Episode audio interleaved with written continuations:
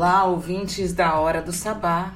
Começa agora mais uma edição desse programa maravilhoso, desse espaço de expressão e visibilidade da mulher arteira e fazedora, que valoriza os saberes ancestrais, a diversidade do universo feminino. A gente chega na sua casa através das ondas da internet, em meio ao isolamento físico, nem tanto. Várias cidades aí já estão na fase amarela, como Santos, a minha cidade natal, São Carlos, é, Rio de Janeiro, São Paulo. São cidades que já estão aí é, recebendo a volta do comércio aberto, os bares se reabrindo, né?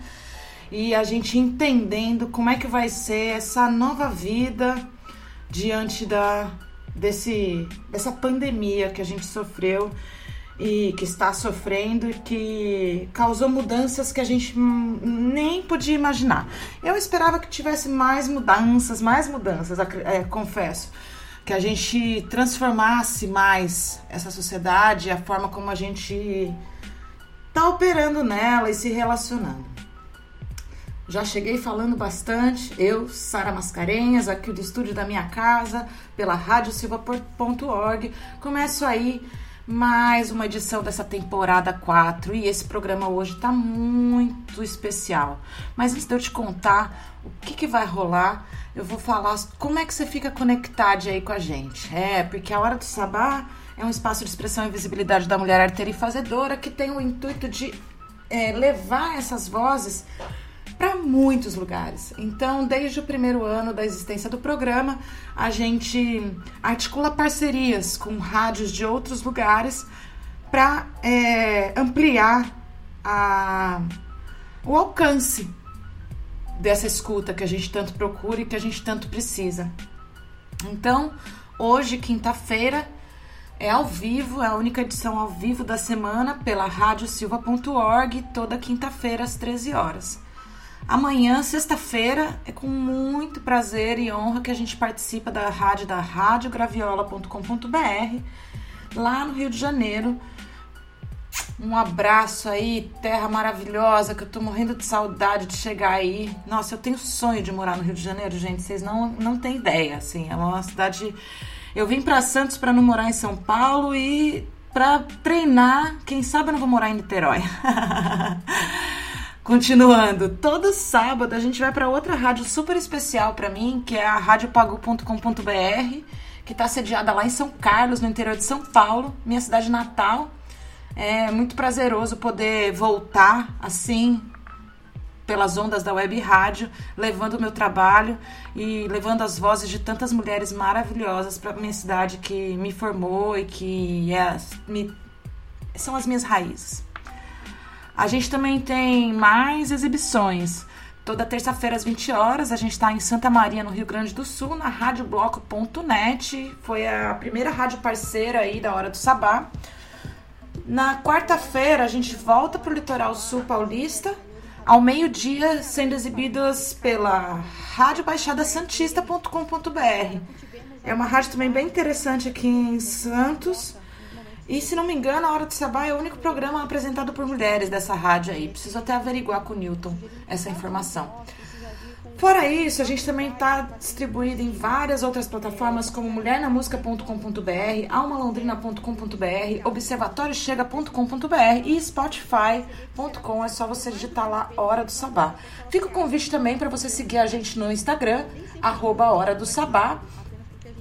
Segue a gente, a gente tem divulgado também algumas outras iniciativas e você pode ficar antenado com tudo que rola no programa por lá também. Agora, é, o que, que eu preparei para vocês hoje? Eu não, porque sou eu e mais uma, duas, três, quatro, cinco, seis, sete, oito mulheres comigo né, nesse programa.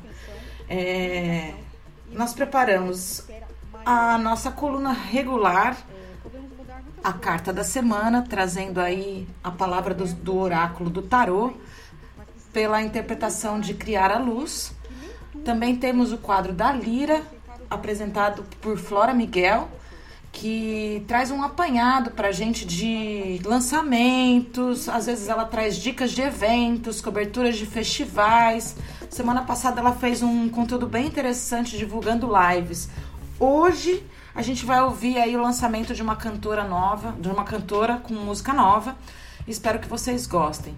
Mais uma parceria forte, muito interessante que a gente fechou esse ano foi com a produtora cultural, produtora musical, cantora, compositora, é, instrumentista Joana Nobe, lá do Recife, que em abril, no começo da, da pandemia, ela é, participou do desafio 30 bits em 30 dias. E aí ela produziu 30 bits, um por dia, e no mês de maio ela fez é, vídeos explicando a, a produção desse conteúdo. A, ao longo desse processo, a Joana acabou é, entendendo que esse também é mais um viés de trabalho aí na música. Então convido vocês a seguir aí o, os Instagrams dela e se você precisar de uma trilha sonora ou de uma sonoridade específica, entre em contato com a Joana, que ela produz esse material aí, ó, rapidinho para vocês. Nós fizemos um resgate de conteúdo aí hoje, é, porque a femenageada da semana é uma artista plástica brasileira, então tava com muita saudade aqui de ouvir a voz da Carlota Cafieiro, que é nossa parceira, e esse ano ela tá fazendo participações mais pontuais aqui no programa. Todo mundo tá transformado nessa vida, nesse ano de 2020, né? É, eu tenho uma amiga taróloga que diz, diz que quando ela olhava pro, pro mapa astral de 2020, ela imaginava que o Bolsonaro ia dar o golpe e que a gente ia viver uma ditadura muito rígida, muito rigorosa e que nos impediria, cercearia demais a nossa liberdade. É, mas não foi exatamente isso, né? Foi uma pandemia que mudou a vida de todo mundo e a Carlota Cafieiro foi uma das mulheres que foi muito afetada nessas mudanças. Então ela tem feito participações bem pontuais aqui com a gente, nossa parceirona admirada, querida. Seu lugar tá sempre aqui guardadinho para a hora que você conseguir voltar. Também resgatamos aí a edição 1 da, do podcast Nó na Garganta com a série Mulheres no Choro. Hoje a gente estreia aí Conto dos Novelos, não é uma estreia ainda. Supria vai ter uma coluna, Supria Omleuá, ela vai ter uma coluna mensal aqui com a gente. E para começar, para a gente já sentir o gostinho da voz dessa deusa, ela nos mandou uma história. Ela interpretando uma história, a história, o conto dos sete novelos. É, Supria, depois mais pra frente eu vou contar um pouquinho da história dela. É uma mulher multisabedora multifazedora, maravilhosa, dessas que a gente encontra na vida e fala: "Ai, quero te guardar num potinho, te levar para a vida para sempre". Maravilhosa. E a gente encerra o programa de hoje com a femenageada da semana, Teresa Costa Rego, que nos deixou aí o plano material no começo da semana. É uma honra estar aqui com vocês e nós vamos de música agora. Não, criar a luz.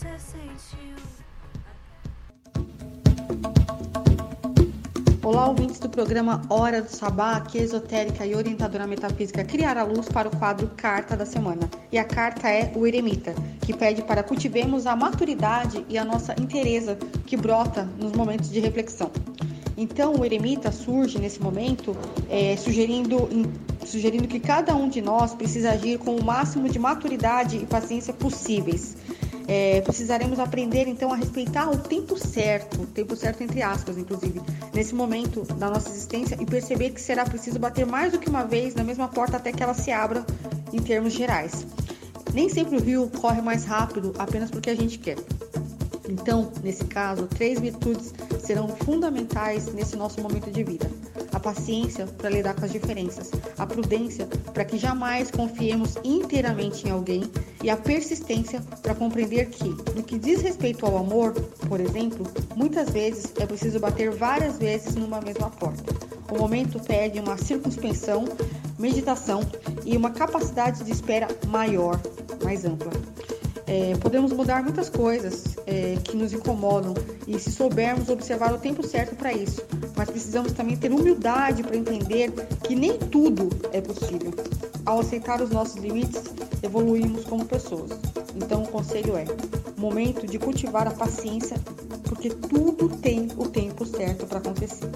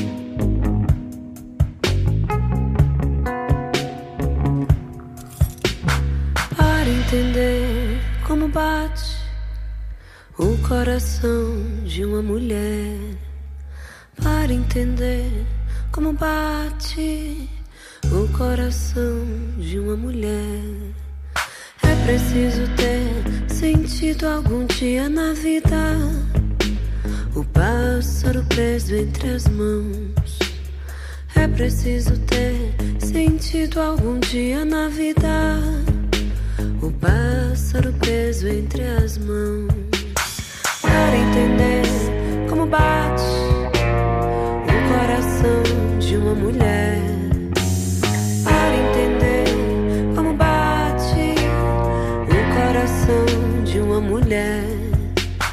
É preciso ter sentido algum dia na vida o pássaro preso entre as mãos. É preciso ter sentido algum dia na vida. O pássaro preso entre as mãos.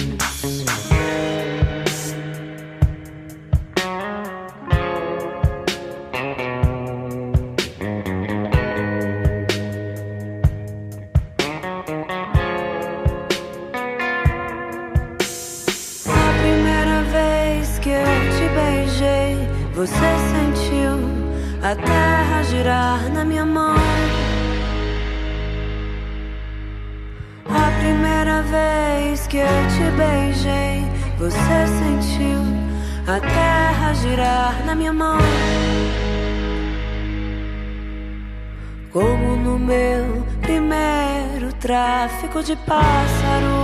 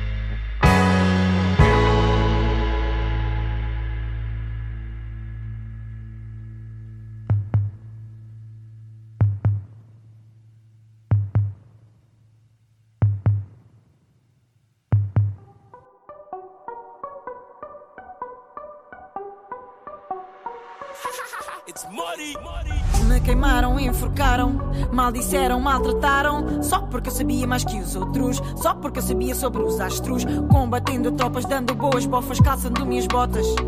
Pronta para seguir, vestindo minha saia, não vou desistir. estás assustada, eu também estou, mas nunca vou deixar de ser quem eu sou. Gritos me perseguem, homens não percebem qual é o caminho que eu agora estou. Eles me chamam de bruxa, mulher forte que te assusta. Sou verdade, eu sou justa. Minha vassoura mágica tá pronta pra tra, tra. Quem se meter na via vai levar a, a. Com a minha poção mágica eu vou te castigar. Me chama de bruxa que eu gosto, me chama de bruxa que eu mostro o meu rosto. Yeah, que me chamas de horror. Tens medo, tu só tens pavor. Olha, olha nos meus olhos, olha, tens que ser sincero, tu sai dessa bolha. Tu pensas que caio, mas eu só subo. Por mais que tu tentes, vou sempre com tudo. Uso sobretudo, feito de veludo. Tudo que me ataca volta num segundo. Eles me chamam de bruxa, mulher forte que te assusta. Sou verdade, eu sou justa. Minha vassoura mágica tá pronta pra tra, tra. Quem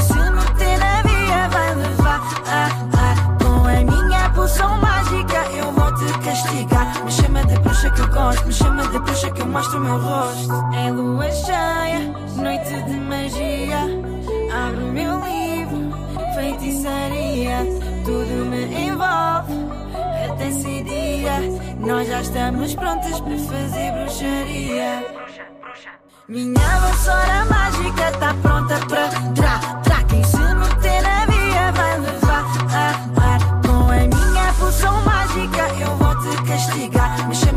que eu gosto, me chama de bruxa que eu mostro o meu rosto. Minha vassoura mágica tá pronta pra tra, tra. Quem se meter na via vai levar a, a. Com a minha poção mágica eu vou te castigar. Me chama de bruxa que eu gosto, me chama de bruxa que eu mostro o meu rosto.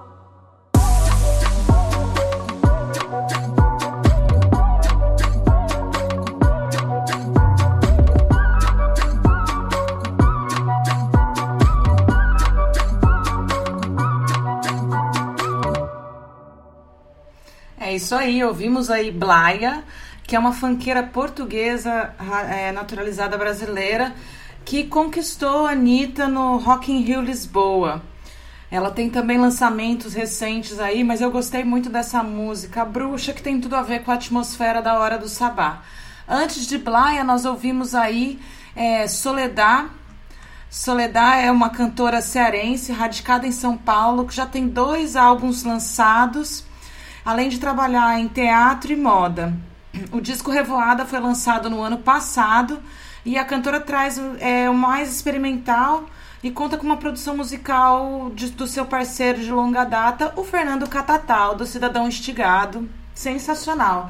A Soledad, inclusive, ela está aqui em Santos participando do programa Colaboradora para Artistas no Instituto Procomum, um instituto que trabalha ali na região central de Santos é, olhando mesmo para esse território é, tão desvalorizado e desprivilegiado na nossa cidade.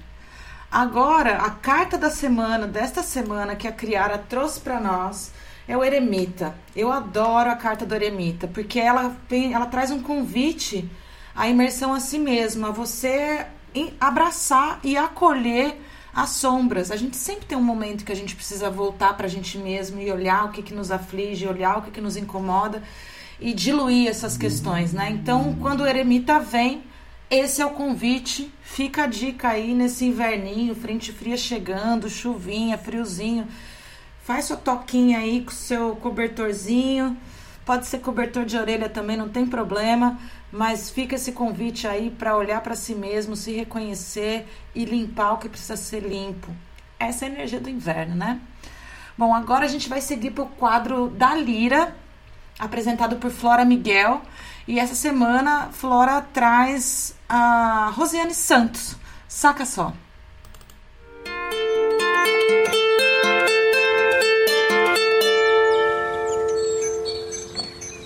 Da Lira, seu boletim semanal musical feminista e feminino produzido por Flora Miguel.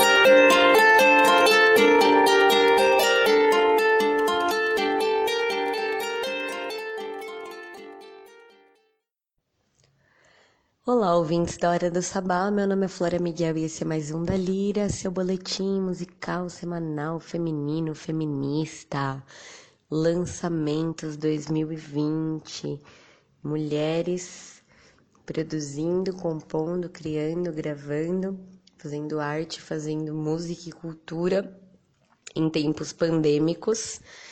E o mais novo lançamento que me tocou muito é o álbum Fronteiriça, da Rosiane Santos, ela que é uma voz conhecida na cena cultural e musical curitibana, que foi crooner,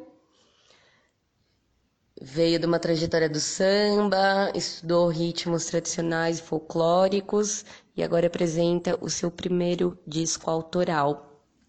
Fronteiriça é um álbum de canção popular brasileira, muito sensível, com um refinamento estético e poético, muito sensível, muito delicado.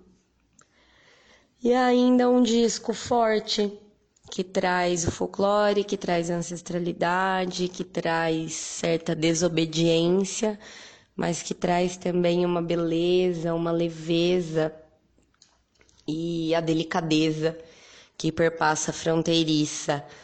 Para a própria Rosiane Santos, fronteiriça trata das fronteiras múltiplas da vida, é, é o que ela traz na sua trajetória e o que ela tem para dizer hoje, baseado na sua história, não só na música, mas na sua história de vida.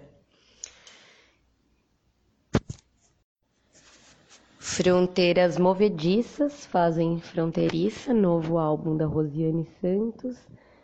Ser alegre, ser amoroso e ser marcante. Candidato a disco do ano e uma das nossas indicações aqui do Dalira. E agora a gente ouve em sequência Pedras e Escritos e Lábia do disco Fronteiriça da Rosiane Santos. Até a próxima. Se cuidem, estejam bem.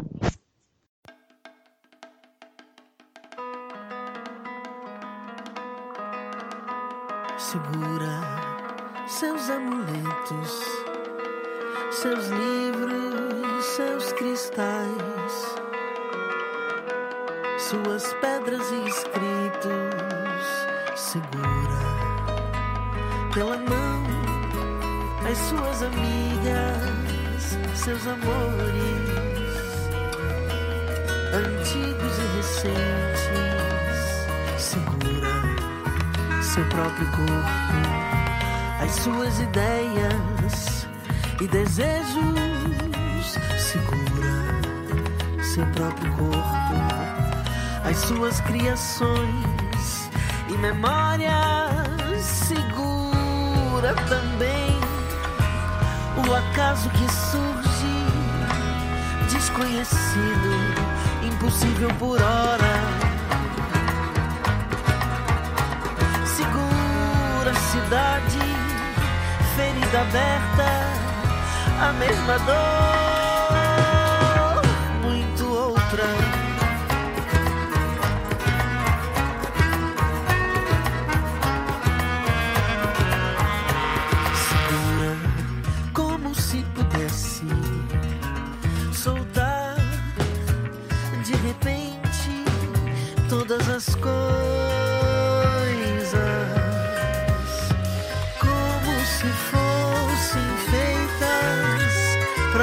soltar.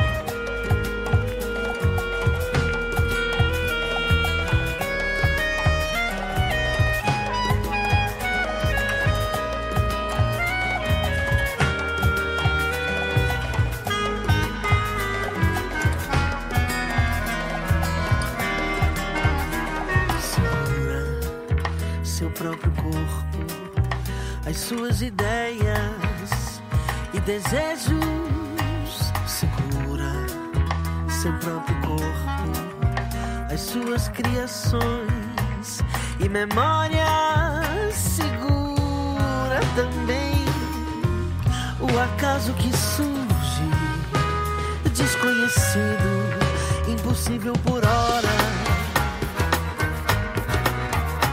Segura a cidade, ferida aberta a mesma dor, muito outra.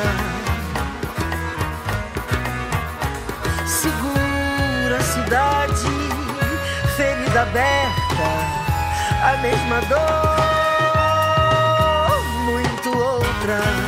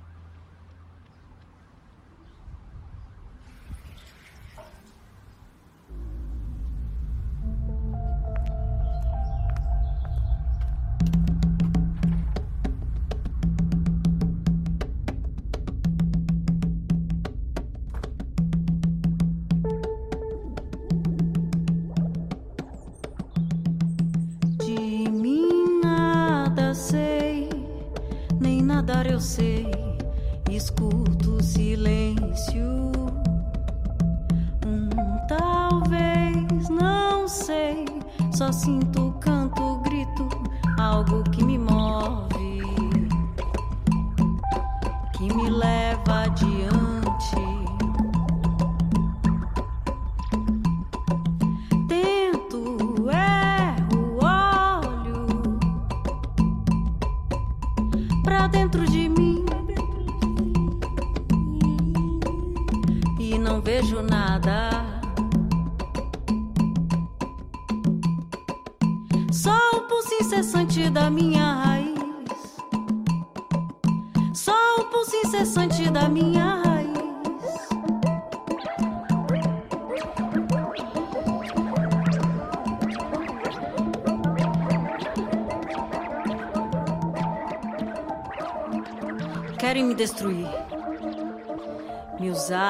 aproveitar, mas eu não vou deixar.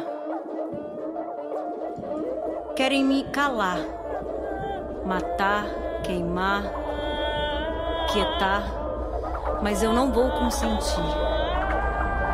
Querem me educar, dizer como deve ser, como eu devo ser, mas eu não sou assim. Na tempestade, eu sou o vento. Nas manhãs, eu sou os pássaros. Nas marés, eu sou os peixes. Nas matas, eu sou as folhas. Me revolto, pois continuam a querer me destruir.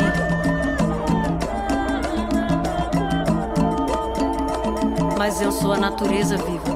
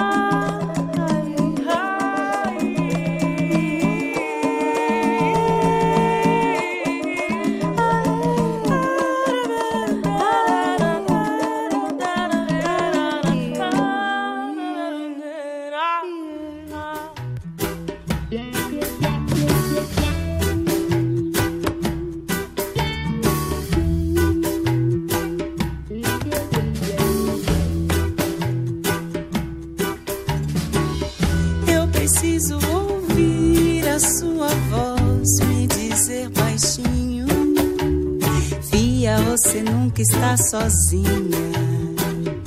Eu preciso ouvir a sua voz me dizer baixinho: Fia, você nunca está sozinha. Quando a saudade apertar, não esqueça de me procurar. Você não está sozinha, meu bem. Feche os olhos que irei te encontrar. Acenda uma vela, ofereça um café. Que a avó vem aqui te ajudar. Acenda uma vela, ofereça um café. Que a avó vem aqui trabalhar. Eu preciso ouvir a sua voz me dizer baixinho Fia, você nunca está sozinha. Eu preciso ouvir sua voz me dizer baixinho. Fia, você nunca está sozinha. Quando a saudade apertar, não esqueça de me procurar. Você não está sozinha, meu bem. Feche os olhos que irei te encontrar. Acenda uma vela, ofereça um café, que a avó vem aqui te ajudar. Acenda uma vela, ofereça um café, que a avó vem aqui trabalhar. Acenda uma vela, ofereça um café, que a avó vem aqui te ajudar. Acenda uma vela, ofereça um café, que a avó vem aqui trabalhar. Que a avó vem aqui te ajudar. Que a avó vem aqui trabalhar. Que a avó vem aqui te ajudar. Que a avó vem aqui trabalhar.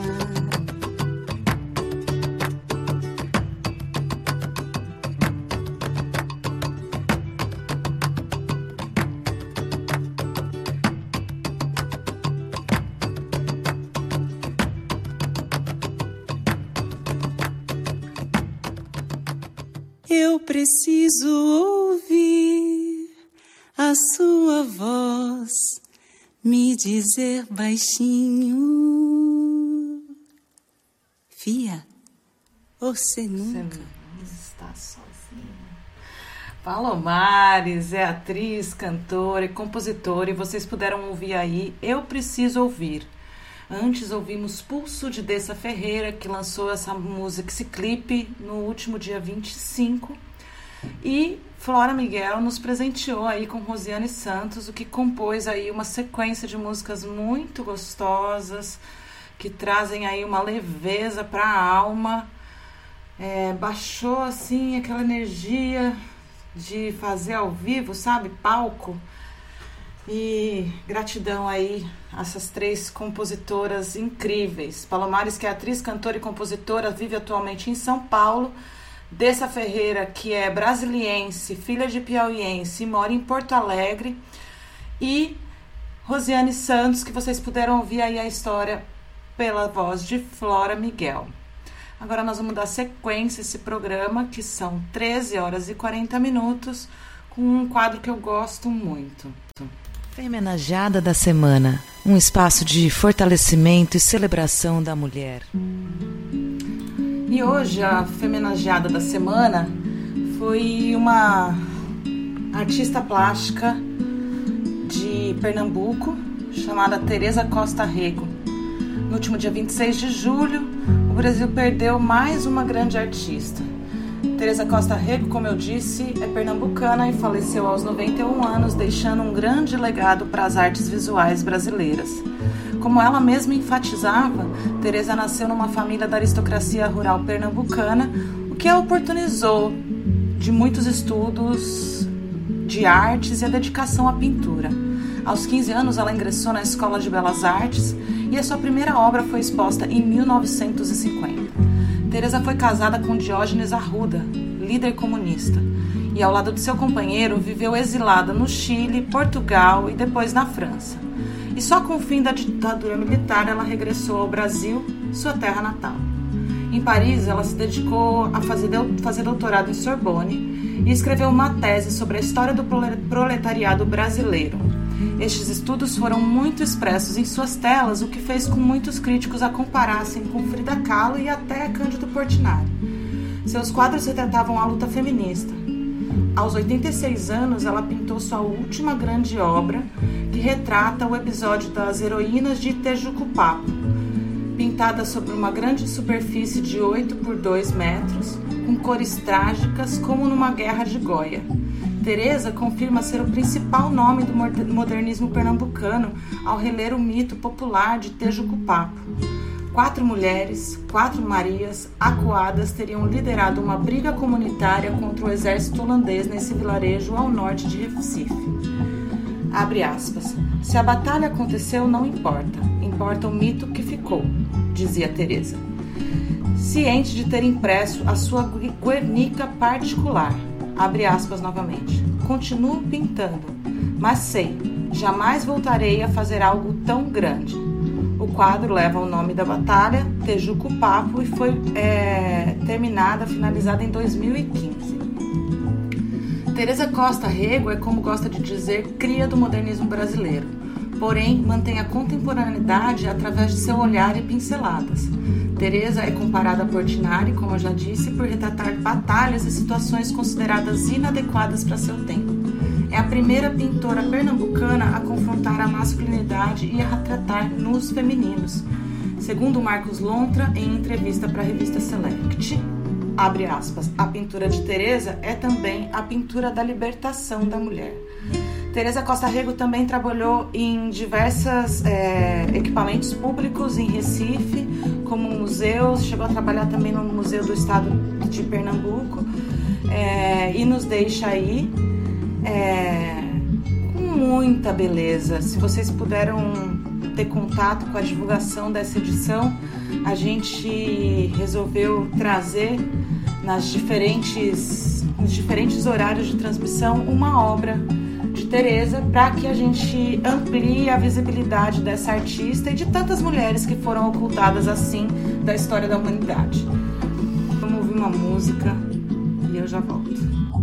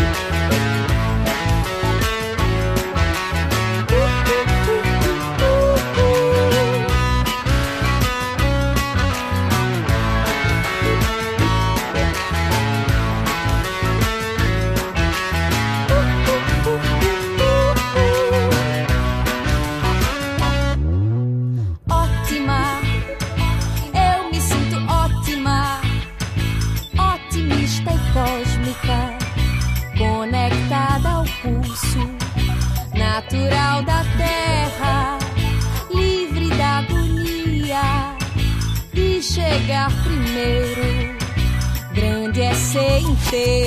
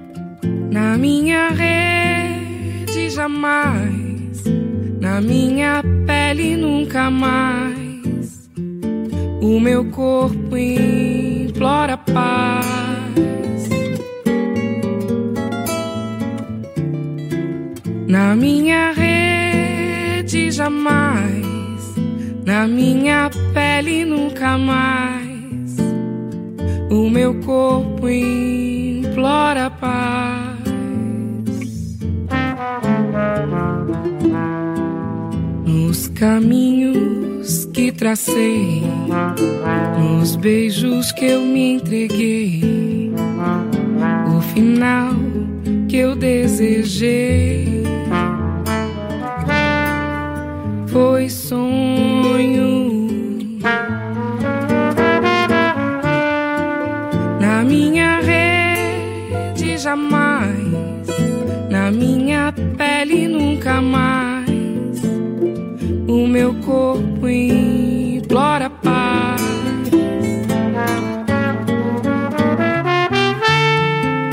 Na minha rede jamais, na minha pele nunca mais, o meu corpo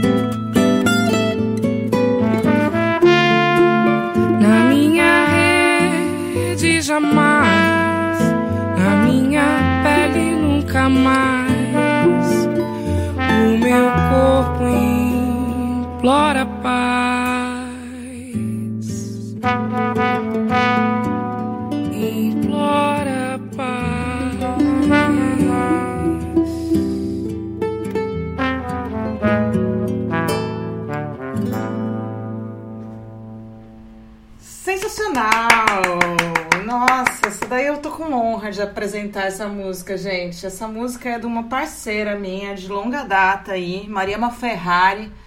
Primeiro som que ela solta aí na rede já chega muito bem acompanhada de Webster Santos e Maestro Tiquinho.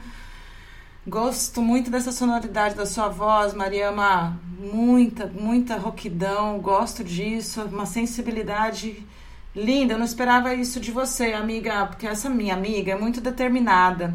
Ela é canceriana menos é, fofinha que eu conheço. Ela é determinada, ela é de garra, ela vai e faz acontecer. E ela sabe aproveitar as oportunidades. Então, quero te parabenizar, Mariama, por esse trabalho. Ficou muito lindo, fiquei muito tocada. Ela me mandou ontem pelo WhatsApp a música e eu já logo ouvi e de pronto senti que era mais uma mulher que tinha que estar aqui com a gente na hora do sabá. Então, Mundo, conheçam aí Mariama Ferrari, que está vivendo aí em São Paulo, mas é lá do interior, uma mulher incrível. Antes ouvimos Flaira Ferro com Ótima. E agora nós vamos ouvir mais uma pernambucana, mais uma parceira incrível aí, Joana Nobe, que é produtora cultural, produtora musical, cantora, compositora, maravilhosona um beijo e vamos ouvir aí é, esse quadro legal que ela montou. Na verdade, ela lançou um disco chamado 30 Bits em 30 Dias. Está disponibilizado no YouTube. É, ela produziu esse material na quarentena, no começo da, do isolamento físico, no mês de abril. E a gente firmou essa parceria aqui com a Hora do Sabá para a gente mostrar o que ela produziu, que sonoridades são essas. Então vamos ouvir aí o dia 2, o beat 2, Oxumaré. Olá, pessoas queridas. Eu vim aqui hoje, no dia 2 de junho, para falar sobre a música Day 2, Day 2 do álbum Para Oxumaré. Então essa música, ela surgiu numa conexão muito forte assim com as forças que a gente sabe que estão por aí. É, eu estava pensando muito sobre Nanã, que é uma orixá que me trouxe alguns ensinamentos nesse período. Mas aí, quando eu estava começando a criar uma sonoridade no, no software, é, eu recebi um áudio do WhatsApp do Evandro, que vai entrar aqui daqui a pouquinho para falar com vocês, com uma música para o Xumaré. Aí, na hora, eu achei perfeito, né? Essas sincronicidades me, me deixam com as anteninhas muito em pé, assim, eu sempre confio muito nas sincronicidades. E aí, eu peguei o áudio que ele mandou no WhatsApp, converti no formato que o software aceita e coloquei tudo em volta disso, né? Pensando sobre, sobre essa composição dele, que ele me gravou em voz e violão. Então vou mostrar para vocês um pouquinho desse projeto, de como que ficou o, esse processo. E depois vou deixar a palavra com o próprio Evandro, que vai falar um pouquinho aqui. Então o projeto está aqui aberto, é, com os timbres que eu utilizei, né? Aqui tá exatamente o áudio que Evandro me mandou no WhatsApp. Dá pra ver ele aqui. Então, vou solar ele aqui para vocês escutarem. Menina, protege a gente, menina. Protege a gente.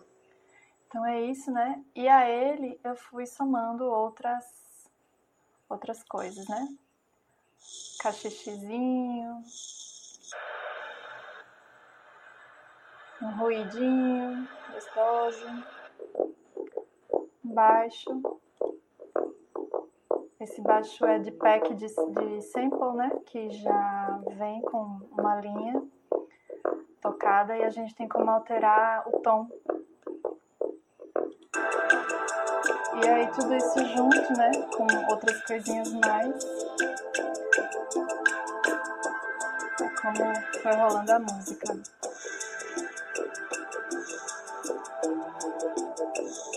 Pad. E aqui pedacinhos da gravação de Evandro que eu fui colocando no, nos lugares que eu queria.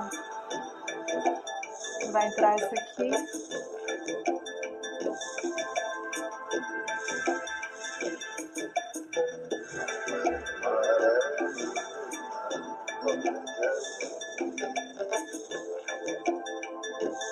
Passar para frente um pouquinho. Para cá.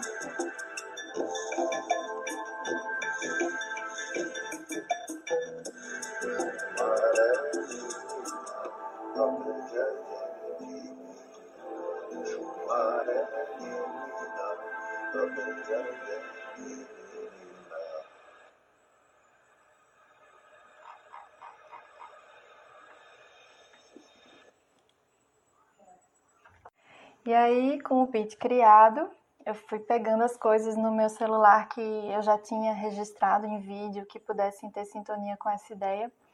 E no dia também eu fui fazendo outras imagens. Então, tirei vários vídeos assim do quintal de casa, da, das coisas que tem aqui em casa que tem a ver com a simbologia de Oxumaré. E saiu o segundo vídeo do 30 dias 30 bits. Eu vou deixar hoje com vocês, no final do, desse vídeo agora, um depoimento lindo de Evandro e agradecer por essa parceria. E amanhã tem mais com o Day 3 do Between 30 Quarantine Days desse projeto que se chama Seventh Knob.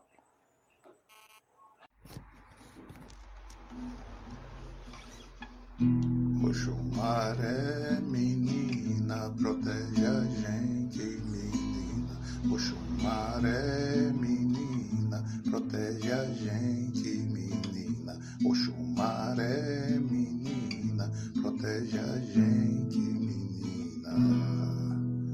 Oi, Joana. Foi muito bom ter recebido esse beat dos orixás e ter enviado para você para fazermos esse lindo trabalho que nós fizemos, tá? Tô te mandando um abraço e que recebamos mais para poder criarmos, ok? Tchau, um abraço. O chumaré menina protege a gente, menina.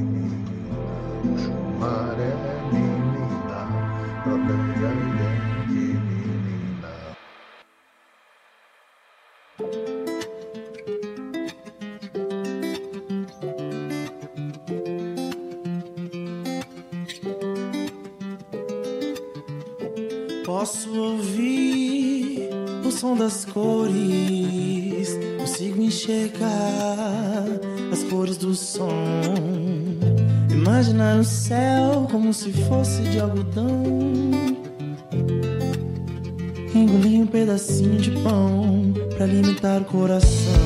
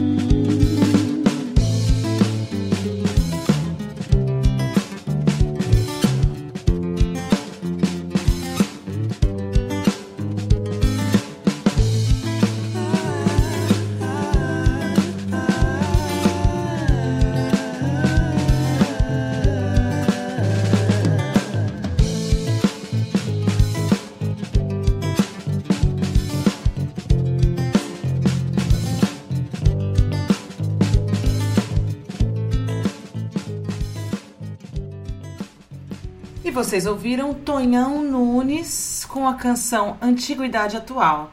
Tonhão Nunes, que é do estado do Goiás, é um jovem aí de aproximadamente 23 anos. Compõe, atua, performance, se monta, é arte educador, Dora, perdão. Vou até começar de novo, porque eu falei este jovem. Tonhão, jovem não binário, 23 anos, cantora, compositora, atua, faz performance, se monta, trabalha com arte e educação em comunidades carentes. É um talento que surgiu lá de Valparaíso do Goiás. E tive o prazer de conhecer Tonhão recentemente e apreciei um show no Festival Plural no final de semana que passou agora e fiquei encantada com a voz de Tonhão que potência e versatilidade, que presença de palco e que pessoa alegre, né? Eu adorei te conhecer, Tonhão. E sempre que tiver som novo, pode mandar para nós que o espaço aqui é nosso, é tudo nosso. Agora a gente vai para um quadro que eu tava morrendo de saudade. Carlota Cafieiro, que é minha amiga, mulher, mãe, jornalista, professora, assessora de imprensa e fez o seu sua especialização em artes visuais, em, é, crítica, leitura, observação, enfim, nos apresenta hoje mais uma artista ocultada da história da humanidade, Gwen John, uma artista galesa conhecida por suas pinturas femininas e paisagens. A Carlota ela traz uma história muito mais aprofundada dessa mulher. E em breve, essa diva das imagens traduzidas em palavras vai estar de volta com força total aqui e novos conteúdos especiais para a hora do sabá. Antes de eu soltar o play aqui, eu quero contar para vocês que são 14 horas e 10 minutos e que se você não com começou a ouvir esse programa do início, Basta você acessar radiograviola.com.br amanhã, sexta-feira, às 16 horas, e curtir junto com os cariocas aí essa edição incrível da Hora do Sabá, com tanto talento, com tantas divindades da, da vida, da vida, do universo, porque as mulheres estão aí, a gente está contando história de diversos lugares e trazendo história de diversas mulheres que esse é, nosso, esse é o nosso gancho, essa é a nossa proposta aqui com esse espaço de expressão e visibilidade. Então, você pode ouvir sexta-feira às 16 horas pela radiograviola.com.br, sábado às 21h30 pela radiopagu.com.br, terça-feira às 20 horas pela radiobloco.net, quarta-feira ao meio-dia na radiobaixadasantista.com.br. A gente também tem parceria com os portais mulhernamusica.com.br, almalondrina.com.br e observatóriochega.com.br. É um prazer aí contar com tantas pessoas que querem trazer os saberes e os fazeres dessas mulheres incríveis. E você pode encontrar a gente também no Spotify, segue lá que toda semana você recebe a notificação de episódio novo, a gente sobe toda semana. Então agora vamos lá com Mulheres das Artes Visuais por Carlota Cafieiro. Olá, ouvintes do programa Hora do Sabá. Queria fazer uma pergunta, uma provocação a vocês. Tentem responder rapidamente. Qual a sua artista preferida na história da arte? Não lhe ocorreu nome algum até o momento? Agora pense no seu artista preferido na história da arte. Ficou mais fácil, não? Afinal, ao longo do século passado e início deste, tivemos muito mais acesso às retrospectivas de artistas homens do que de mulheres. Eu posso elencar algumas mostras de grandes artistas masculinos trazidas ao Brasil com patrocínio de empresas e bancos, sobre as quais fiz até reportagens. Pablo Picasso, Salvador Dali, Juan Miró, Ron Mueck. Mas é incrível que somente agora, na segunda década do século XXI, museus e espaços culturais no Brasil estejam voltando a atenção para a contribuição das mulheres na história da arte. Um lugar que elas sempre ocuparam, mas na penumbra. Vejam, não sou contra a realização de exposições de artistas masculinos que foram imprescindíveis ao desenvolvimento das artes e da nossa visão de mundo. Apenas jogo uma provocação sobre a ausência das mulheres artistas em mostras históricas. Iniciativas recentes têm levado curadores a olharem para as mulheres criadoras. Um exemplo importante foi a exposição Tarsila Popular, que ficou de abril até julho no MASP, e fez o Museu Paulistano bater recorde de público. Num só dia, 8 mil pessoas acessaram o espaço para ver as obras da artista ícone do modernismo brasileiro, Tarsila do Amaral. Outra iniciativa preciosa são as mostras paralelas Histórias das Mulheres e Histórias Feministas, inauguradas recentemente para convidados no MASP. A primeira traz obras de artistas que viveram entre os séculos XVI e XIX, como Artemisia Gentileschi, sobre quem eu já falei nesta coluna, e Eva Gonzalez. A segunda exposição apresenta nomes contemporâneos de artistas militantes como a paulistana Ana Mazei, a argentina Carla Zaccanini e a inglesa Carolina Caicedo, entre outras. A diversidade de nomes e a qualidade de suas obras nos levam a perguntar: onde estavam e o que faziam estas mulheres que não apareceram tanto quanto os homens? Muitas delas amaram, pariram, cuidaram de seus filhos, maridos, suas casas e, na contramão das convenções, lutaram para estudar, criar e se expressar artisticamente. Mas houve aquelas que preferiram o isolamento para criarem em paz. É o caso de Gwen John. Ela nasceu em 1876. Estudou na Escola Slade de Belas Artes em Londres na década de 1890, assim como seu irmão mais novo, Augustus John. Diferentemente dele, igualmente talentoso, mas cuja intensa vida social e boêmia o levou a ficar famoso, Gwen optou pela obscuridade. Antes de se isolar, ela foi a Paris, palco de todas as vanguardas, em 1904, para completar sua formação artística e sustentar sua pintura. Ela posava como modelo para artistas, entre eles o escultor Auguste Rodin, sim, o amante e a perdição da escultora Camille Claudel, que foi tema de outra coluna minha. Gwen e Rodin mantiveram uma breve, intensa relação amorosa que beirou a obsessão por parte dela. Em 1913, aliás, mesmo ano em que Camille Claudel foi internada num hospício pelo irmão famoso poeta Paul Claudel, Gwen se converteu ao catolicismo e se mudou para a vila de Meudon, no subúrbio de Paris, onde viveu isolada, dedicando-se somente à arte e aos seus gatos. Ela pintava variações de temas como mulheres sozinhas, autorretratos, seu quarto e seus gatos. Como escreveu Susan Sheets na biografia de Gwen, ela alimentou seus gatos bem, mas comeu muito pouco. Tão pouco que ela morreu de fome em setembro de 1939, aos 63 anos. Abre aspas. Talvez eu não tenha mais nada para expressar além deste desejo de uma vida interior maior. Fecha aspas, escreveu o artista. O reconhecimento do seu trabalho veio somente após sua morte. É isso aí, pessoal, fica a reflexão sobre esta revisão tardia da contribuição das mulheres na história da arte.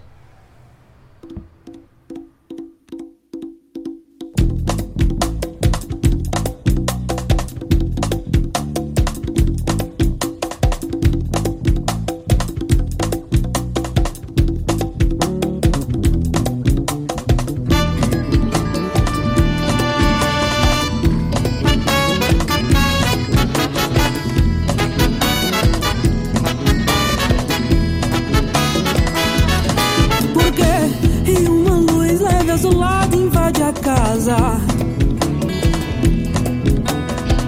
a chegada da aurora cintilante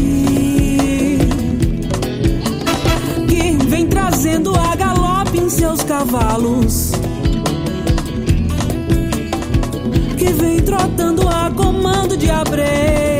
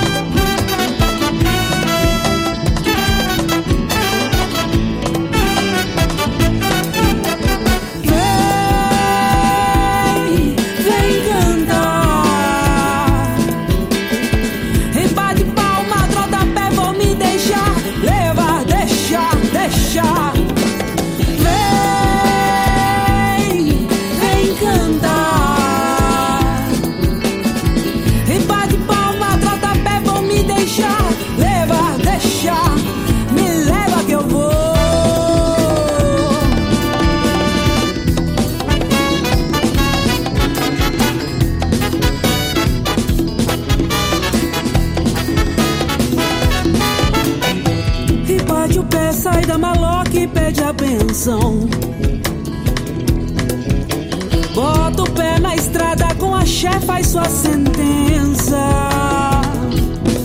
Porque a verdadeira proteção é sua crença.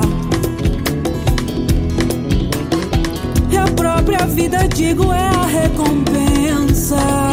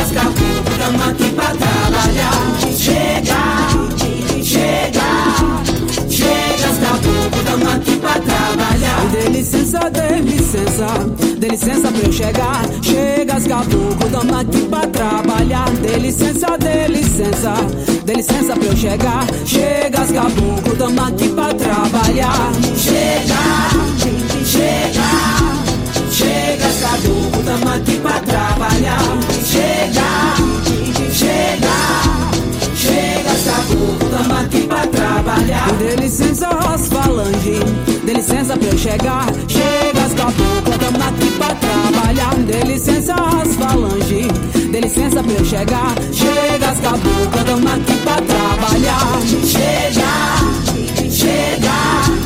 Chega as caboclo da mate pra trabalhar.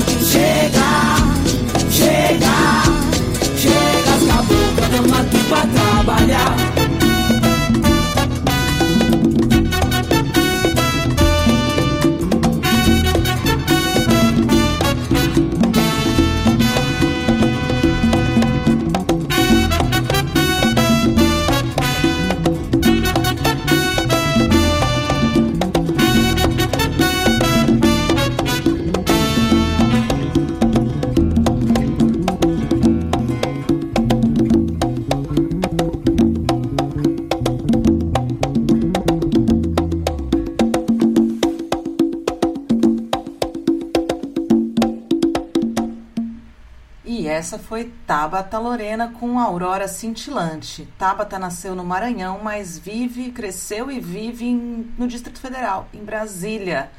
A gente já tem tocado ela aqui já faz umas três, quatro semanas. Espero que vocês estejam gostando. Seg- sigam lá as redes sociais, Tabata Lorena.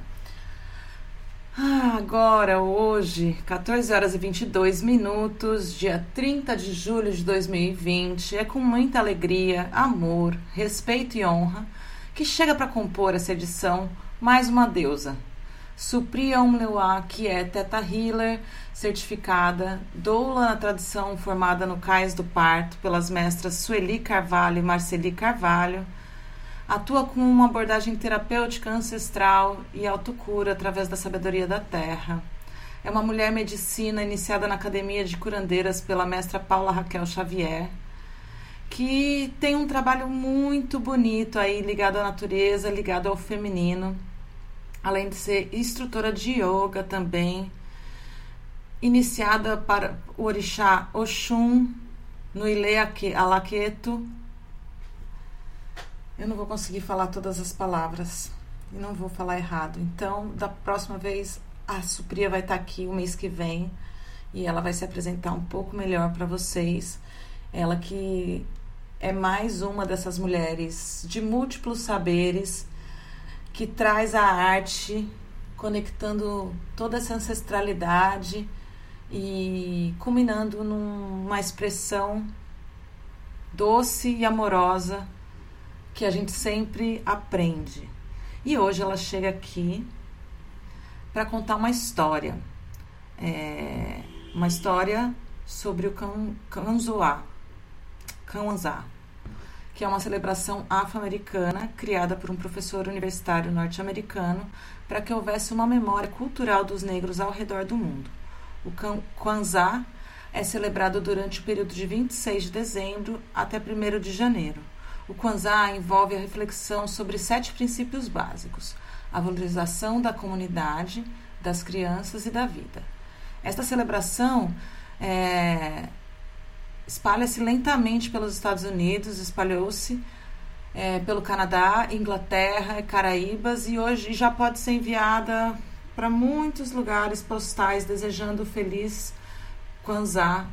E essa palavra significa o primeiro no início, ou ainda os primeiros frutos, e pertence à tradição muito antiga das celebrações de colheita na África. O Kwanzaa visa celebrar e memorar os Nkuzu Sabá, ou seja, os sete princípios que são a unidade, a autodeterminação, o trabalho coletivo e responsabilidade, a economia cooperativa, o propósito, a criatividade e a fé. Durante o Kwanzaa, cada dia uma vela de cor diferente deve ser acesa num altar, onde são colocadas frutas frescas, uma espiga de milho para cada criança que houver na casa, e depois de acesa a vela, todos bebem de uma taça comum em reverência aos antepassados e saúdam com a exclamação Harambi, que tanto significa reúnam todas as coisas como vamos fazer juntos. A grande festa é a do dia 1 de janeiro, quando há muita comida, muita alegria e onde cada criança deve ganhar três presentes que devem ser simples, modestos, como um livro, um objeto simbólico, um brinquedo. É... E para difundir e explicar toda essa tradição, criou-se um, o conto dos sete novelos, que conta a história de sete irmãos que viviam brigando entre si por qualquer motivo. O pai não sabia mais o que fazer com eles para que parassem de brigar e disputar por tudo, até o dia que o pai falece. Os Sete Novelos, um conto de Kuanzá. Numa pequena aldeia africana do país de Gana, vivia um senhor e seus sete filhos. Depois da morte da esposa, o velho homem tornou-se pai e mãe dos garotos. Os sete irmãos eram muito bonitos.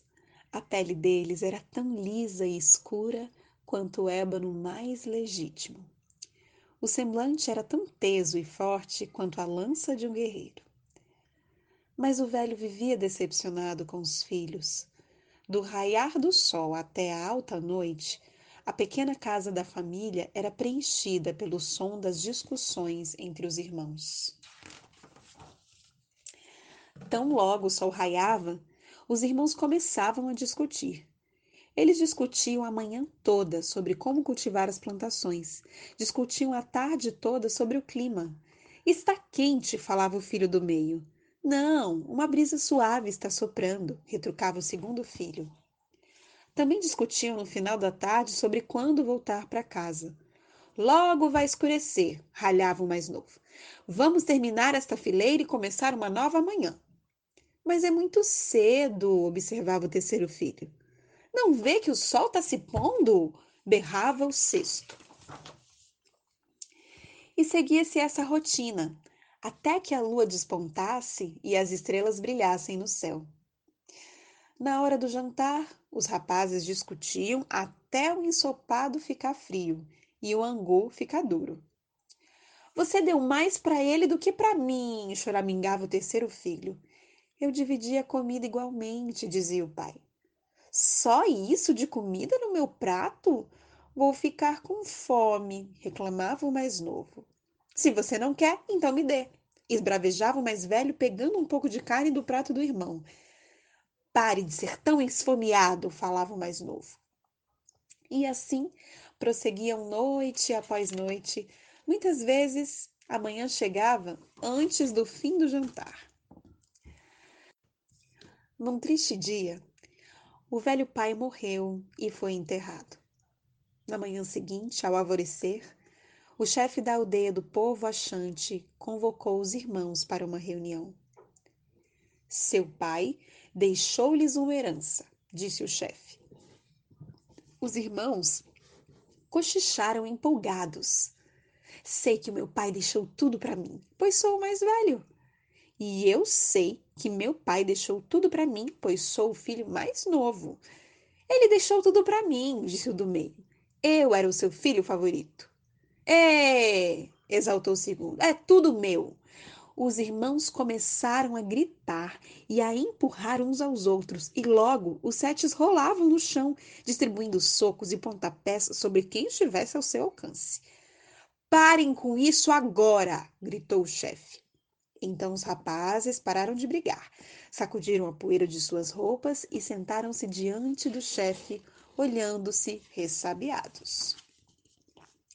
O pai de vocês decretou que todas as suas posses e propriedades serão divididas igualmente, disse o chefe. Mas primeiro vocês terão de aprender a fazer ouro com estes novelos de fios de seda até que a lua surja na noite. Caso contrário, serão expulsos de casa como mendigos. O irmão mais velho recebeu um novelo azul, o segundo, um vermelho, o seguinte, um novelo amarelo. Ao irmão do meio ficou dado um novelo laranja, ao outro verde, o próximo recebeu um novelo preto e o caçula ganhou um novelo branco. Pela primeira vez, os irmãos ficaram quietos disse o chefe de novo.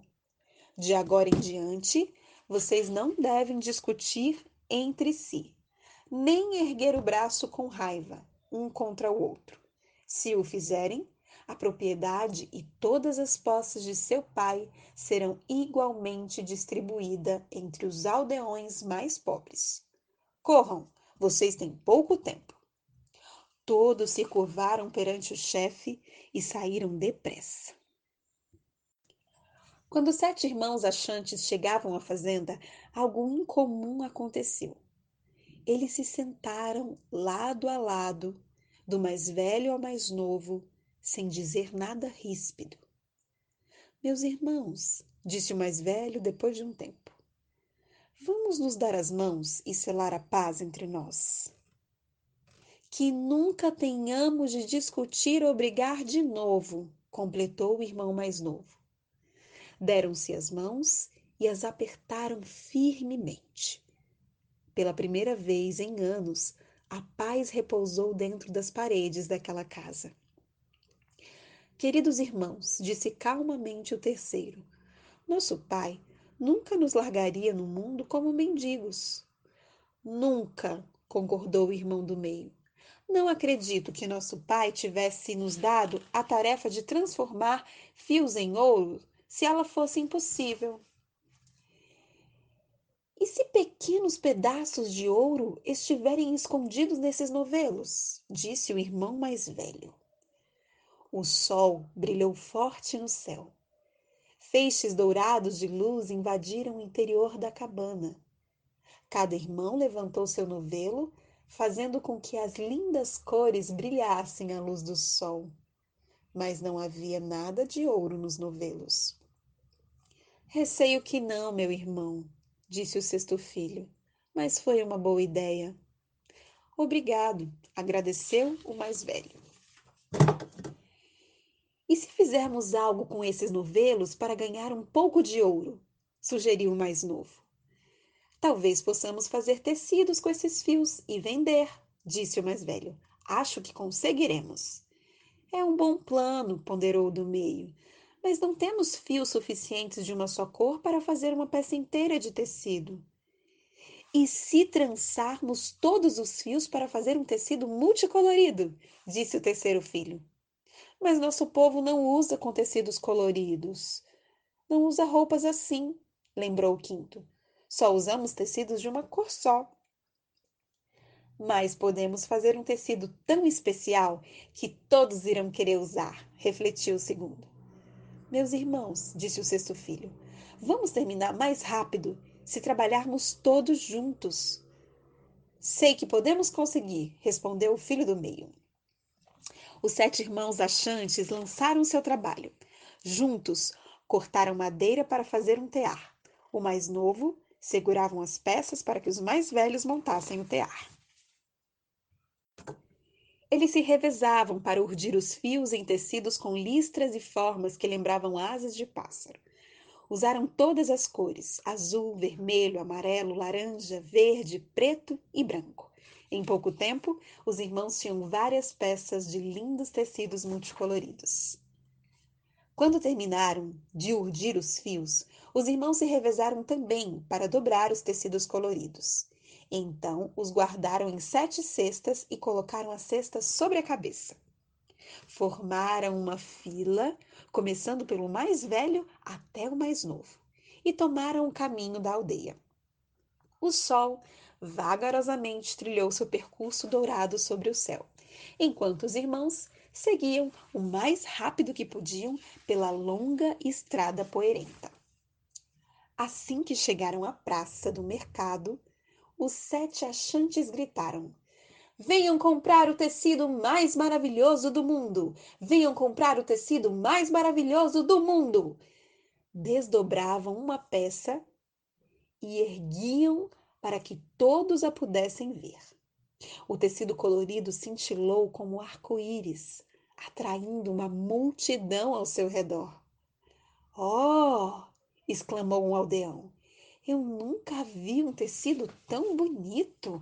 Que diferente! Ah! exclamou outro. Esse é o tecido mais fino da terra. Sinta a textura. Os irmãos sorriam orgulhosos.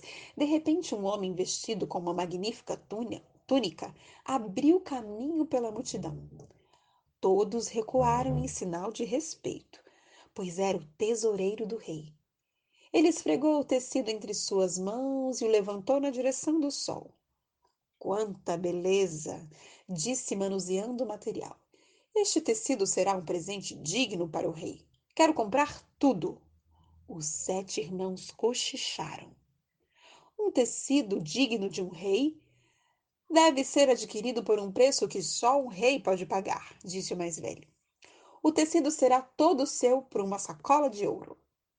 Negócio fechado, disse o tesoureiro, que estendeu sua sacola em direção aos irmãos, derramando várias peças de ouro. Os sete achantes correram em direção à cabana do chefe. Uma lua brilhante e prateada começava a despontar no céu. Muito ofegantes e pingando de suor, os irmãos se atiraram ao chão diante da cabana. Veja, chefe! arfava o mais velho. Transformamos os novelos de fios de seda em ouro! O chefe saiu da cabana e sentou-se em um banquinho. Os, os, o irmão mais velho esparramou o ouro pelo chão. Vocês brigaram ou discutiram hoje? perguntou o chefe. Não, meu chefe, respondeu o mais novo. Estivemos tão ocupados trabalhando juntos que não tivemos tempo de brigar ou discutir. Então, vocês aprenderam a lição que seu pai queria ensinar-lhes, disse o chefe. Tudo que ele possui agora pertence a vocês. Os irmãos mais velhos sorriram felizes, mas o caçula parecia triste. O caçula disse: E quanto às pessoas pobres da aldeia? Nós receberemos a nossa herança e eles ficaram sem nada. O que eles farão? E se nós os ensinássemos a transformar fios em ouro? sugeriu o mais velho. O chefe sorriu. Vocês aprenderam bem a lição. Os sete irmãos achantes ensinaram seu povo com perfeição. A aldeia tornou-se famosa e próspera por seus lindos tecidos multicoloridos. Daquele dia em diante, os sete irmãos trabalhavam juntos no cultivo da terra e eles trabalham em harmonia, em respeito à memória do seu querido. Usina Telecoteco e Desvio Padrão apresentam Nó na Garganta, o programa da Escola de Choro de São Paulo. Oba, fala aqui Henrique Menezes, professor de flauta da Escola de Choro de São Paulo. Quem anda pelo choro sabe que é um universo particular cheio de apaixonados, curiosos, passantes e admiradores. Um universo em miniatura, que tem seus costumes, suas regras de etiqueta, seus vícios e suas tradições de décadas, que se esforçam na direção de se manterem iguais.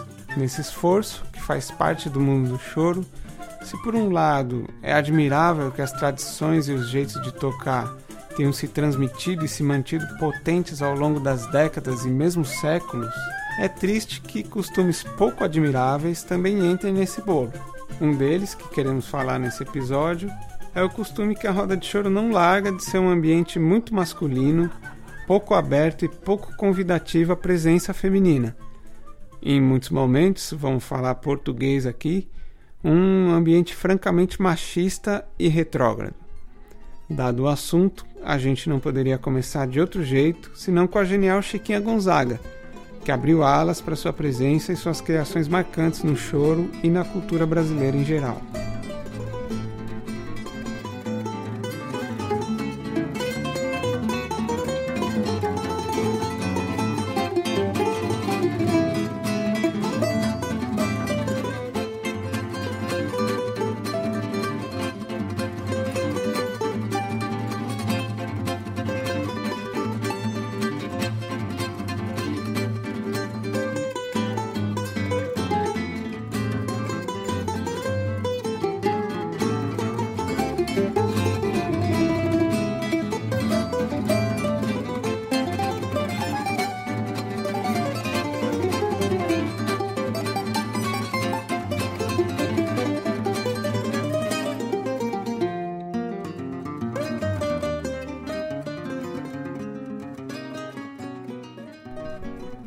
Ouvimos o famosíssimo Abre Alas, da Chiquinha Gonzaga, em gravação do Brasília Brasil, que eu acho maravilhosa. Devidamente abertas as alas pela grande Chiquinha, a gente foi conversar com a Roberta Valente. Hello?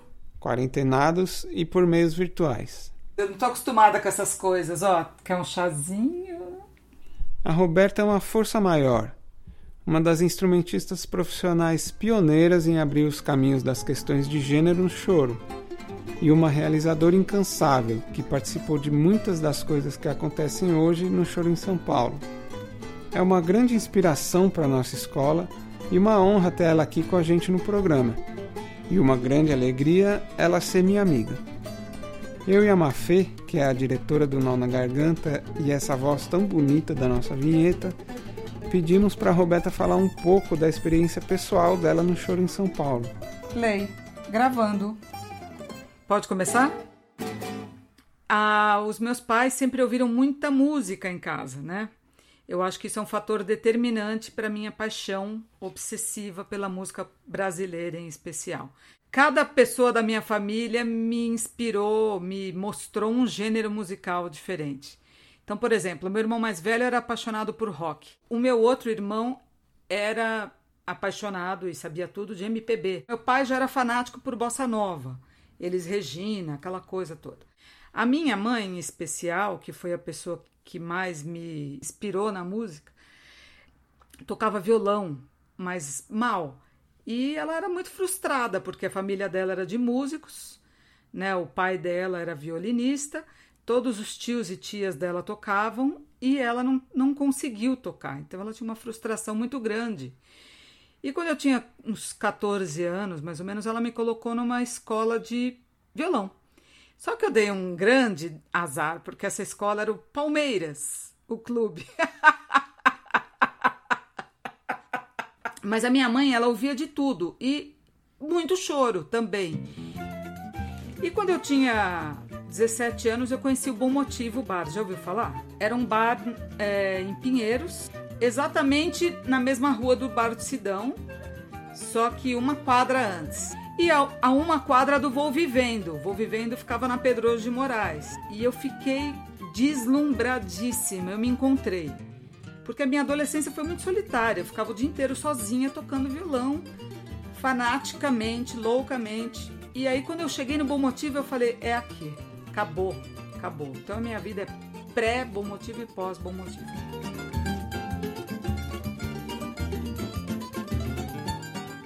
Ah, então, e a primeira vez que eu fui ao Bom Motivo foi incrível, porque de cara eu já conheci o Zé Barbeiro, o João Macacão, o Miltinho, o Stanley, eu fiquei assim deslumbrada, né? E fiquei encantada. Eu passei aí ao Bom Motivo quase todos os dias, né? Sempre que eu podia eu ia.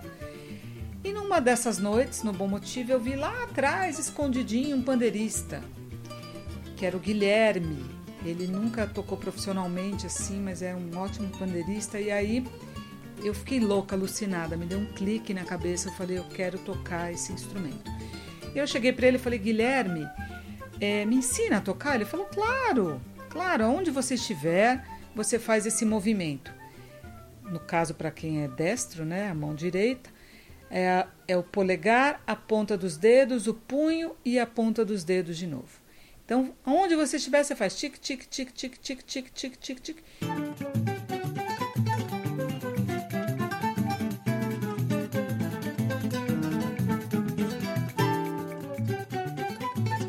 A ponto das pessoas acharem que eu tinha tique nervoso, né?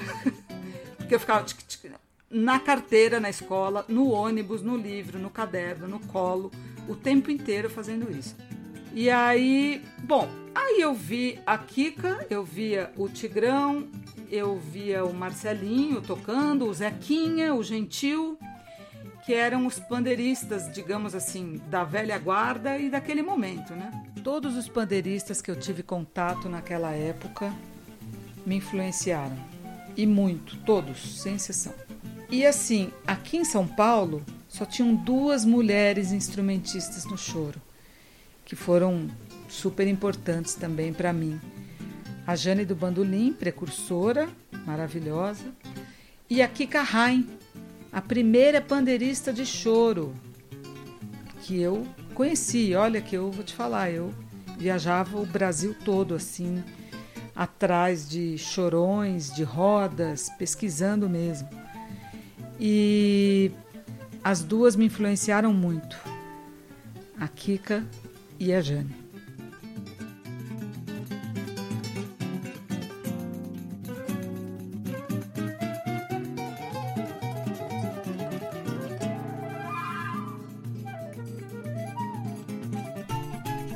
Olha aí a Roberta tocando com esse pessoal todo do choro que ela conheceu no bar. Incrível é que ela fez isso dar num grupo como o Choro Rasgado, por exemplo, que a gente está ouvindo agora. Deve ser tipo fazer um brontossauro dançar balé. Eu fico pensando, o choro é um meio cheio de macho, casca grossa, cabrunco, retógrafo, caba da peste, da gota serena. Se eu que sou meio bruto já achei difícil entrar nesse meio, Imagina as questões que não devem ter aparecido para Roberta lá nos anos 90. Então, pelo que você conta, você foi bem acolhida. Eu, eu acho que essa resposta não, não deve ser boa também de constar no nosso podcast. Mas eu era bonitinha, né? Extremamente simpática, aquela coisa toda, extrovertida. E vocês sabem bem, né? Quando é uma mulher bonita, todas as portas do planeta estão abertas. Então eu não tive nenhum problema, apesar de ter sofrido uh, opressões, né, pelo fato de ser mulher. Uhum. Mas assim, eles eram os chorões dessa fase, eles eram extremamente rígidos, né? Não só comigo, com todos, mas comigo principalmente. Eu não podia, inclusive eu me considero uma pandeirista bastante limitada em várias questões, porque eu levava muita bronca, mas é muita bronca. Então, assim, eu não conseguia ousar, eu não consigo fazer um solo de pandeiro, entendeu? Porque era um negócio assim, era uma repressão assim violenta. Eu tinha que ficar lá, tique tique tique e acabou.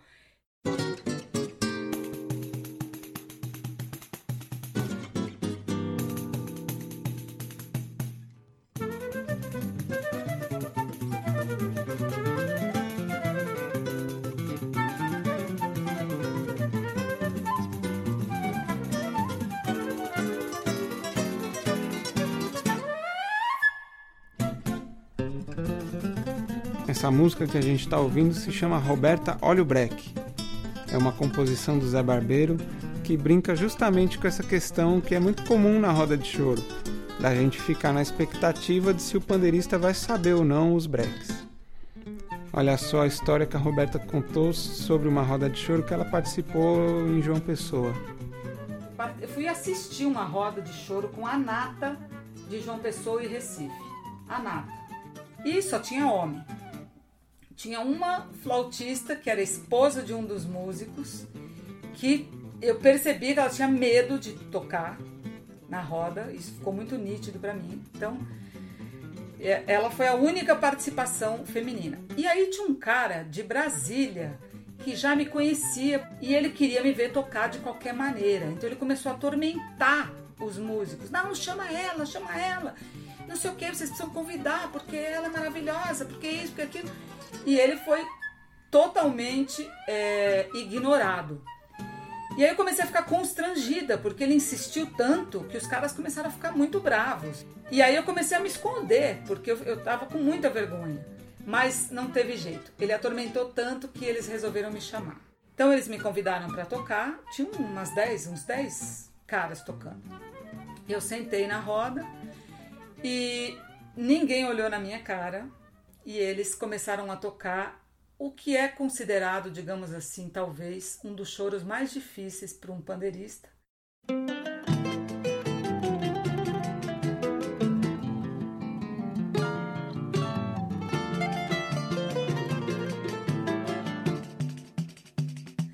Que é o Bem Brasil do Altamiro Carrilho, que é uma música que, se você não conhece, com certeza seria a maior vergonha da minha existência porque é uma música que começa como choro, depois vai para frevo, depois vai para canção, depois não sei o que, 500 mil breaks.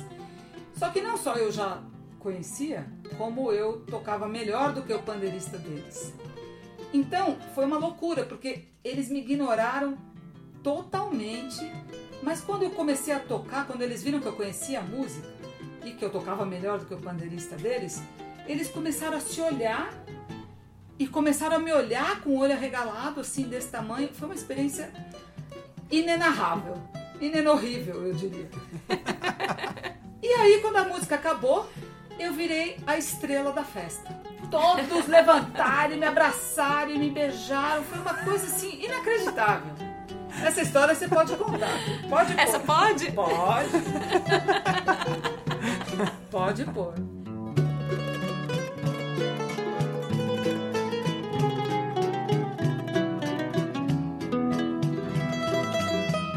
E agora eu lembro também de uma que aconteceu no Bar do Sidão. Um violonista da velha guarda foi dar canja na nossa roda de sexta-feira.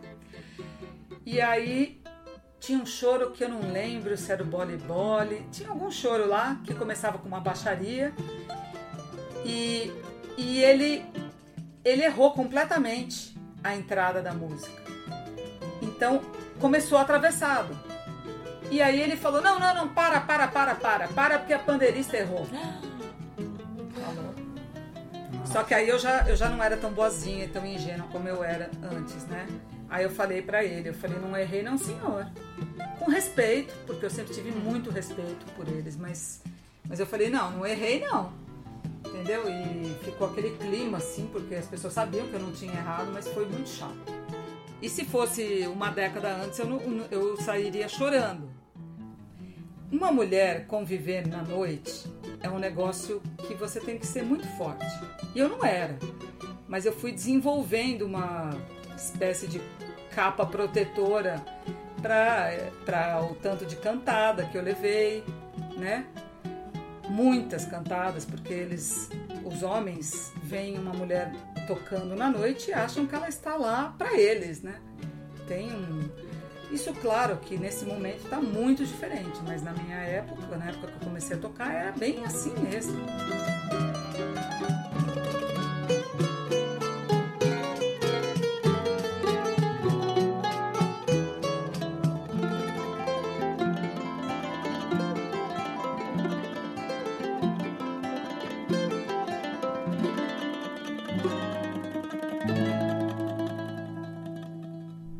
Perguntamos também para a Roberta como ela acha que está essa questão na nossa cena hoje. Muito mais fácil, muito mais fácil. Hoje tem, nossa, tem dezenas, centenas de mulheres tocando pandeiro. Eu, mas eu conheço muitas pandeiristas incríveis que são muito respeitadas porque elas tocam maravilhosamente bem, como a Sheina Barros, como a Larissa Maitá de Brasília e muitas outras, muitas, muitas mulheres tocando pandeiro.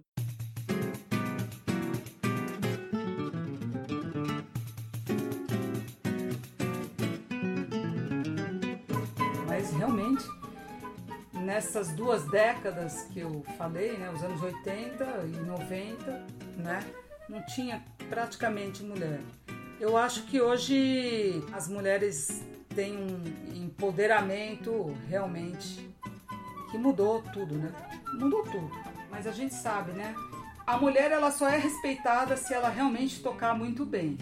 Mas se ela tocar mais ou menos, ela vai sofrer, digamos, bastante críticas, né? Mais do que um homem receberia. Não que os homens não recebam, eles também recebem. Né? Os chorões são muito exigentes, muito criteriosos, então a pessoa realmente para tocar choro tem que tocar bem, né? Não dá para entrar numa roda tocando mais ou menos. Então, tem jovens tocando que eu, nossa, eu pensei, puxa vida, que maravilha, essa geração não vai ter o preconceito que eu sofri por ser mulher. Mas aí você vê que tem, tem também. É um negócio que está enraizado no mundo. Né? Então, mesmo as mulheres. Eu mesmo era uma mulher machista, não sou mais, mas eu era né? Eu, eu demorei muito para entender essas coisas que a gente vai reproduzindo, né? Esses pequenos preconceitos e machismos que a gente vai reproduzindo, sem perceber, inclusive. Então, eu acho que ainda existe, sim. Agora, depende muito também da postura da mulher. Da postura, eu digo, de não se intimidar com isso. Que foi o que aconteceu comigo. Eu não me intimidei. Pelo contrário, isso foi desafiador e eu nada me impediria de chegar ali onde eu queria chegar.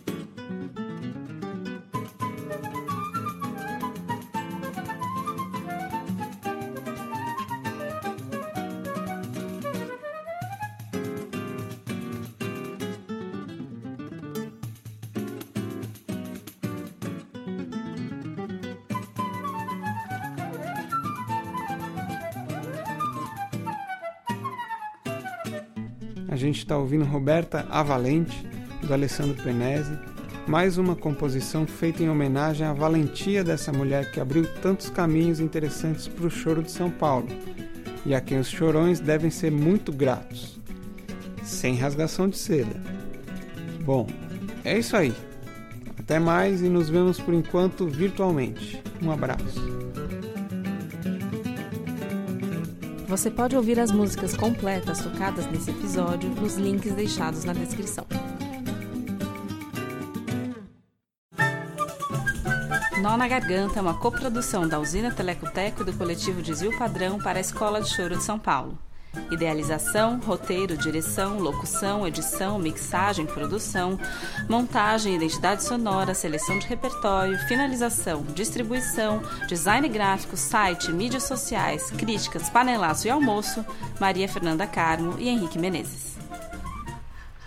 Adoro, adoro essa gente múltipla. Não acabava a lista, ficha técnica, duas pessoas. É isso, mais ou menos como a hora do sabá.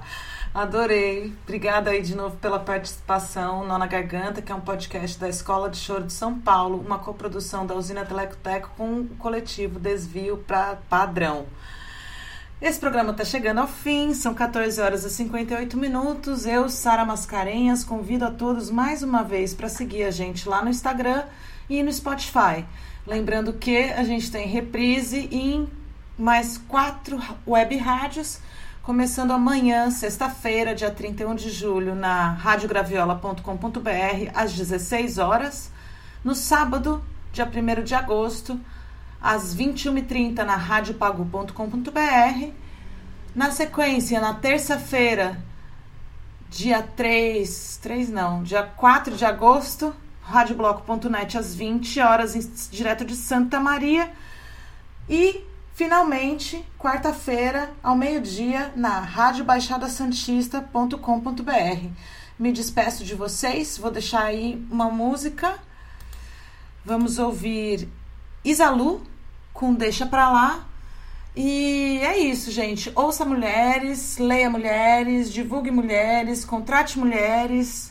A mulherada está muito forte. E uma consideração final que eu quero fazer hoje é que todas essas cantoras que se apresentaram aqui hoje é, têm agraciado os nossos ouvidos com muita sabedoria. É muito bonito ver que a cara da música brasileira, feita por mulheres, traz tanta sabedoria e consegue fazer essa função da arte de nos conectar com a espiritualidade e trazer tantas referências maravilhosas. Gratidão a vocês, é, Palomares, Flara Ferro, Maria, Maria Ferrari, Tabata Lorena, Tonhão Nunes, Dessa Ferreira, é, Soledad, Blaia, hum, e não esqueci de ninguém. E agora Isalu para vocês com Deixa Pra Lá. Até a semana que vem.